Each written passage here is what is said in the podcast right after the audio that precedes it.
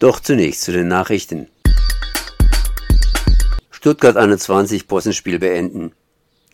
In einem Stuttgarter Aufruf zur Klima- und Verkehrspolitik fordern Kulturschaffende und Stuttgart 21 Gegner nach der Karlsruher Klimaklatsche ein sofortiges Umsteuern in der Verkehrs- und speziell Bahnpolitik. Wichtig sei eine Bahn, die ihre Fahrgäste vor Ort abholt und wieder als Verkehrsmittel für alle wahrgenommen wird, statt als Flieger auf Schienen, Störfaktor und Landschaftszerstörer. Vom Journalisten Franz Alt über die Kabarettistinnen Christine Brayon und Helmut Schleich bis zum Schauspieler Walter Sittler und dem Erfinder des Interregio Karl-Dieter Burak reichen die Palette derer, die die Kanzlerin auffordern, ihren Ausspruch von 2010 an Stuttgart 21 entscheidet sich die Zukunftsfähigkeit Deutschlands als Fehleinschätzung zu revidieren. Sie wenden sich mit ihrer Forderung nach einer Klimakurskorrektur bewusst an die Kanzlerin, die auch in der Atompolitik zu einer 180-Grad-Wende in der Lage war. Erntehelfer Unterkunft mangelhaft.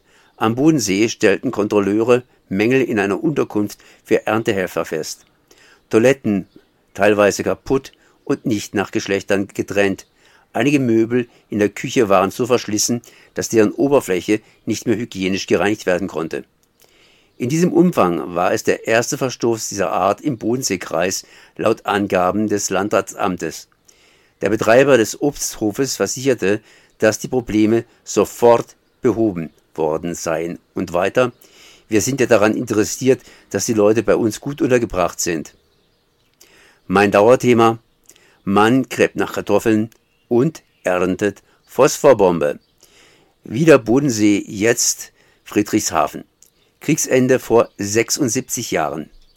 2021, also jetzt, fand ein Mann bei der Kartoffelernte ein Ding, legte es in die Sonne und das Ding begann zu rauchen.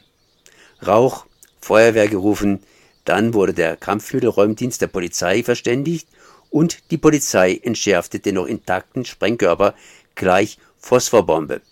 Glück gehabt. Ausgemustert ohne Sold und Abfindung. Jahrelang im Dienst des Vaterlands landen die Mulis, Eselhengst mit Pferdestute, aus der Hochstaufener Kaserne in Wertheim südöstlich von Frankfurt-Main auf einem Gnadenhof. Die Organisation ist auf Spenden angewiesen. Die ausgedienten Tiere könnten schlimmstenfalls eingeschläfert werden. Bei der Gebirgsjägerbrigade 23, stationiert in der Hochstaufener Kaserne, schleppten die Tiere Material für die Bundeswehr durch die Berge bis zur Ausmusterung.